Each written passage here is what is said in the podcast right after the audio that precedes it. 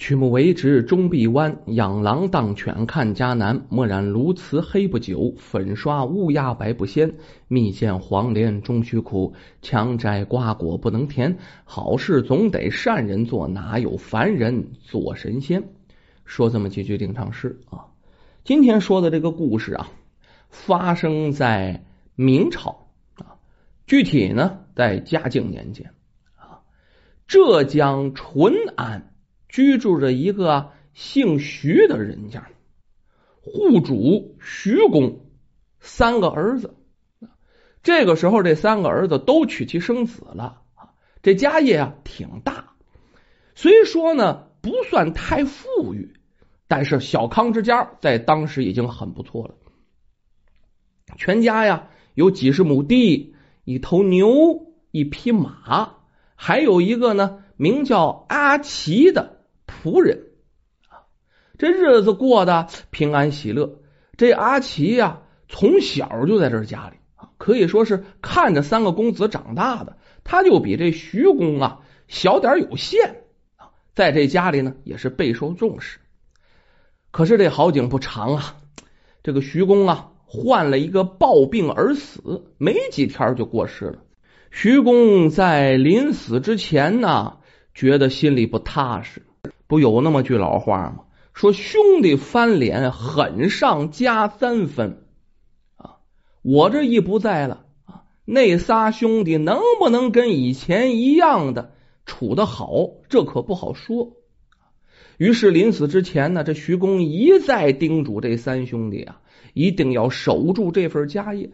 咱们家兢兢业业一起忙活啊，这一份产业来之不易。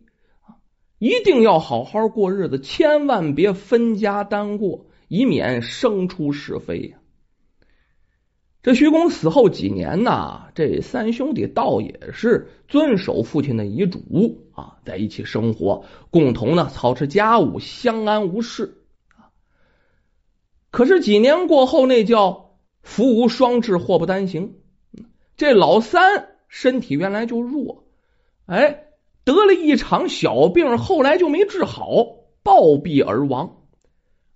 这老三一死啊，撇下了一个年轻的寡妇和五个未成年的子女啊。这老三倒挺能生，这一大家子怎么办呢？这三媳妇现在是寡妇喽，哎呦喂，伤心不已，大哭一场啊！拿着钱埋葬了自己丈夫，在埋丈夫的时候，心想：多亏呀，有两个大伯在。如果不是一起生活的话，这五个孩子我能托谁照管呢？我这一寡妇带五个孩子，实在无法谋生啊！看来当时啊，公公的安排是很正确的，他是这么想。可是这老大老二俩人不这么想。他见这三弟过世了，啊，不当劳动力使了，也挣不来钱了，扔下一群孤儿寡母，这不是家里的累赘吗？于是就想起了分家单过，起了这个心。俩人想法一样，就合计好了，找到这寡妇弟媳，先张嘴是老大，老三家的，我们家这么多人呐，呃，一起过日子十分不便呐，啊，免不得将来会发生什么口舌是非。嗯，呃，我看我们还是分开过为好啊。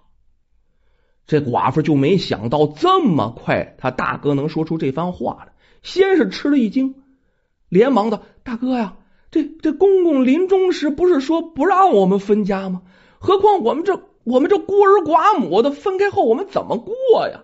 请大哥多照顾照顾我们母子吧。”说着呀，这眼泪唰就下来了。这时候你再看老二，这话特别冰冷。父亲已经死了，他说的话也没用。嗯，我们也有各自的老婆孩儿不是吗？嗯，也顾不上那么许多。这家呀，一定要分。这老大马上把话茬也接过来。二弟说的对呀，嗯，我们还是分家好。我跟二弟已经商量好了，家中的房屋田地分成三份，我们三人呢，一人一份余下的还有一匹马，一头牛。除了这些啊，还有一个老仆阿奇，还有他那家里人啊。呃，这样吧，我们考虑到你是个妇人，还是小孩，分给你牛马有什么用呢？所以我就要了马，老二啊要了牛，阿奇这一家就分给你吧。这阿奇虽然年纪大了，还是能帮你干点地里的活，不是吗？这寡妇一听就明白了，这老大老二啊分家的计划，这明知道他们是孤儿寡母啊啊，早就算计好来坑骗他们呢。这心中难过，不由得大哭起来。牛和马还能耕地呀？你们都要去了，剩下一老头一家没人要给我，白给我增加几口人吃饭啊！我这老的老，小的小啊！你们叫我以后怎么生活呀？老大老二也没理这寡妇哭闹，仍是按照他们的计划分家。寡妇没办法，只得另立门户。带着一群孩子和阿奇一家凄凄惨惨的仓皇度日！这阿奇对老大跟老二欺负寡妇，硬是要分家的行为十分气愤啊！知道他们认为自己老而无用啊，就故意把自己一家啊当成负担推给这寡妇。又见这寡妇一家孤儿寡母，生活没着落，十分难过，心里也替他发愁。他心是这么想的：这主母一家没个男人撑门面呐，干守着十几亩薄田，也没多少收入。自己既然是他们家中的一员了，就应该为这主母分忧啊，既帮助他持家立业，一方面也得为他争口气另一方面也叫这老大老二这狗眼看人低的哈，看看我呀，阿奇自己并不是无用吃闲饭之人呢。他一连考虑了好几天，最后决定出外经商。阿奇做这个决定的时候，那年他多大了？六十一岁啊！这个岁数再出去经商多难呢？在外边风餐露宿的多累呀！有这精神头住着，他决定要去啊，去为主母啊赚些钱回来。于是对这寡妇就三媳妇说：“，三娘啊，我阿奇虽然老了。”但是呢，还能为您呢分忧解难，为你呀出力干活、谋划经营，也是能做到的。我不是那吃闲饭的人啊。现在我们家呀啊人多地少，又没人干活，不能光靠着这十几亩地呀，还得想一些其他办法谋生啊。寡妇听了阿奇的话，愁眉不展，叹口气：“唉。”你看我们家老的老小的小，还能干什么呀？哎，老奴虽然老，头脑还好使啊，脚力还行。好在我这腿子脚啊还利索。我已经考虑好了，您不如凑点钱交给我去经商，或许还能赚一笔钱，总比在家待着好啊。这三寡妇也想不出什么更好的办法。这时候他六神无主，只得把自己的一些好一点的衣服、簪环、首饰什么的拿了出来，交给阿奇，让他去典当些银子作为本钱。阿奇拿衣服啊、首饰当了十几两银子，就打点了行装，准备动身。临行前呢，这寡妇再三叮嘱，在外经商啊，一定要小心，不求多利，能赚点薄利贴补生活就行啊。可是啊。您老得知道，这十几两银子是咱们家的活命钱呢，您一定要好好的用着呀。阿奇答应着就走了，当然也辞别了自己家里的人。阿奇家里人口挺清静，有一个老伴儿，还有一个呢没有劳动能力、有点痴痴傻傻的一个儿子，没什么劳动能力，老伴儿还得照顾他啊。阿奇家就这么几个人啊。阿奇回家也安排好了，这边给主母也安排好了呀，然后就出了门了。寡妇远望着阿奇的背影，心中忐忑不安。想到他这一去赚了钱倒好啊，如果赔了钱，以后的日子更是没法过了。想到这里呀，眼泪在眼眶里再也止不住喽，粗粗的往下掉啊！咱得说这位三夫人，这位三娘子啊。最大的好处是她把身家性命交给了阿奇，留下的钱财可不是多呀。他这面也五个孩子呢，也得吃饭。可是这三夫人呢，从来没短了阿奇家的银子。就那头，你得保证吃喝啊。阿奇家那老太太也经常帮着主母照看照看孩子，所以说这一家的感情没有问题啊。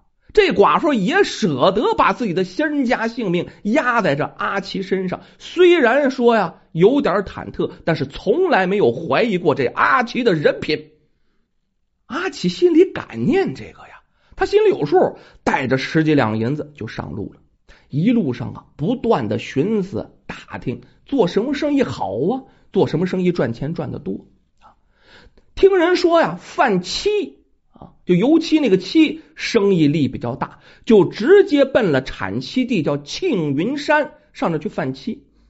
到了庆云山，凭着他多年的经验，自己能说会道啊，随机应变，很快就托人弄到了一批好漆。考虑到庆云山呢离着杭州太近了，杭州的漆价可能太低，于是呢，哎，就舍近求远去了苏州贩漆。果然这漆呀卖的挺好，赚了好价钱，赚了几十两银子。这不在苏州吗？那苏州当地也有特产呢，大米很好。他又啊从苏州贩大米往回走啊，奔杭州去，又卖了高价，这又赚了一笔。阿奇很高兴啊，做生意是越来越有经验，越来越灵活。看什么东西行情好，就贩卖什么东西，四处奔波经营。当然也少不了忍饥挨饿。虽然说兜里有钱，他不舍得多花一分。想想自己的家人，还有主母的家人，在家过什么日子呀？我可别在外边铺张浪费啊！忍饥挨饿，日夜辛苦。好的是什么呢？自己这虽然辛苦啊，哎，但是生意越做越大，银子呢赚的越来越多。就这样在外面经营了一年多，净赚了一千多两银子，这可是个经商的好手啊！阿奇现在着急了，怕家里人惦记，主母惦记，于是收拾行李，带着银子回到了家中。那位说回到家里不得高头大马？阿奇没有。换了银票，为什么这样呢？怕带现银呢招眼，这是一；换高头大马啊，换马车什么的，怕被别人劫。这也是阿奇呀，这老谋深算的地方。那岁数大了，有经验。这一回来，把钱往桌子上一摊。寡妇见阿奇赚了一大笔银子回来呀，这可是喜出望外。没想到，本来啊，寻思回来不赔就不错了啊。这个可是能赚了这么多，对着阿奇十分感激。阿奇用谋划，用赚来的银子为寡妇买了一座好房子。原来住的比较挤吧，几十亩的好地啊。这一下，这寡妇家有了安家立业的根基。十几亩不够使，几十亩的好地可比那十几亩的薄田可强多了。这些田地往外一租，这一家啊又过上了小康的生活。随后啊，阿奇就在家里休息了几个月，又出去经商了啊。这样一连串，咱话不多说，这阿奇在外面一跑十几年，阿奇为主母挣下了万金家产。靠着阿奇的经营啊，寡妇家里良田百顷，骡马成群，成为当地的首富。别人看着能不眼馋吗？尤其那老大老二见阿奇为寡妇挣下偌大一个家业，嫉妒的眼通红啊，悔的咣咣直放屁呀，后悔哟！当时我怎么就没看出来啊啊！一个阿奇能换多少骡子、多少马、多少牛啊？我怎么就把阿奇这老宝贝儿分给了他了呢？有了这万金家产呢，阿奇这不十几年过过后了吗？主母的三个女儿也都。长大了，全都嫁了好女婿啊！有的呢，还入了这个官家，做了官夫人，找着女婿当官的。又为主母两个儿子聘了两个当地最好的老师，教他们读书。哎，这俩儿子考学考的真不错，也真争气呀，都考中了秀才。那以后啊，考举人当官也是这个有可能的，这起步起的很好。直到这个时候。阿奇自己的心愿了了，这一位主母安排的已经很好了。同时，您想啊，他刚出去经商的时候六十一岁，这十几年过去了，这阿奇奔八十的人了，从六十多岁到七十多岁，将近八十之间呢，这段时间是最应该好好养着的时间。可是因为他多年操劳，长年累月的累，现在啊腰都直不起来，老态龙钟。这后三四年就再没出去，那当然了。这阿奇在家里呀，当老太爷供着。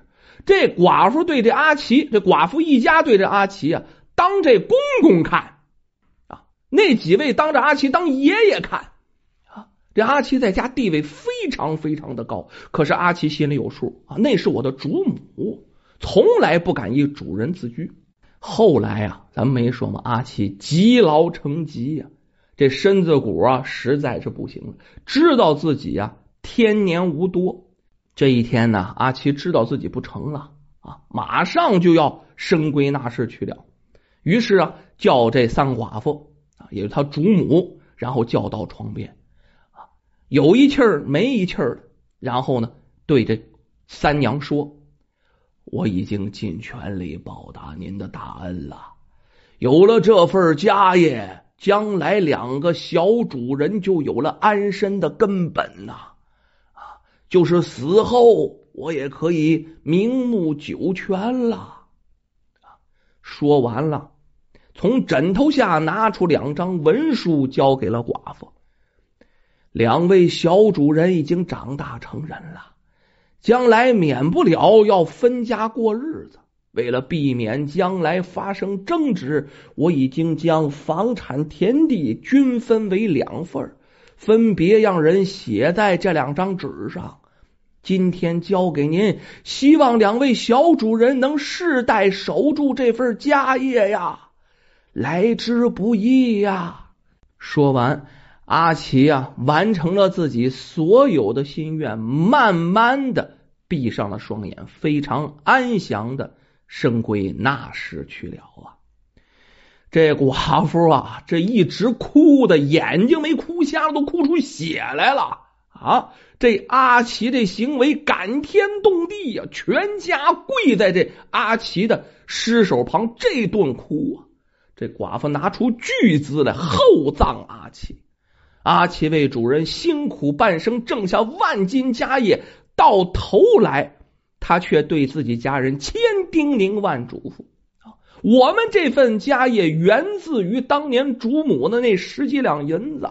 源自于当年主母对我们的信任，我们这么多年得益于主母的照顾，这些我挣来的钱那都是主母的，我们不要多分，能有安身立命之地就好。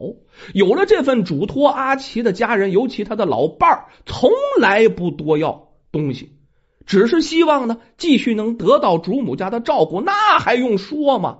啊，这寡妇一家都是有良知的人呢。于是呢，你看着阿奇呀，阿奇自己家里还是原来的旧房，还是家徒四壁，还是感觉十分清贫。阿奇身故以后，他家里的人呢，包括他的老伴儿，还有他那傻儿子，都被主母接到这大院当中，好生照顾。这位有情有义有志气的义仆阿奇的故事，也在当地广为传颂。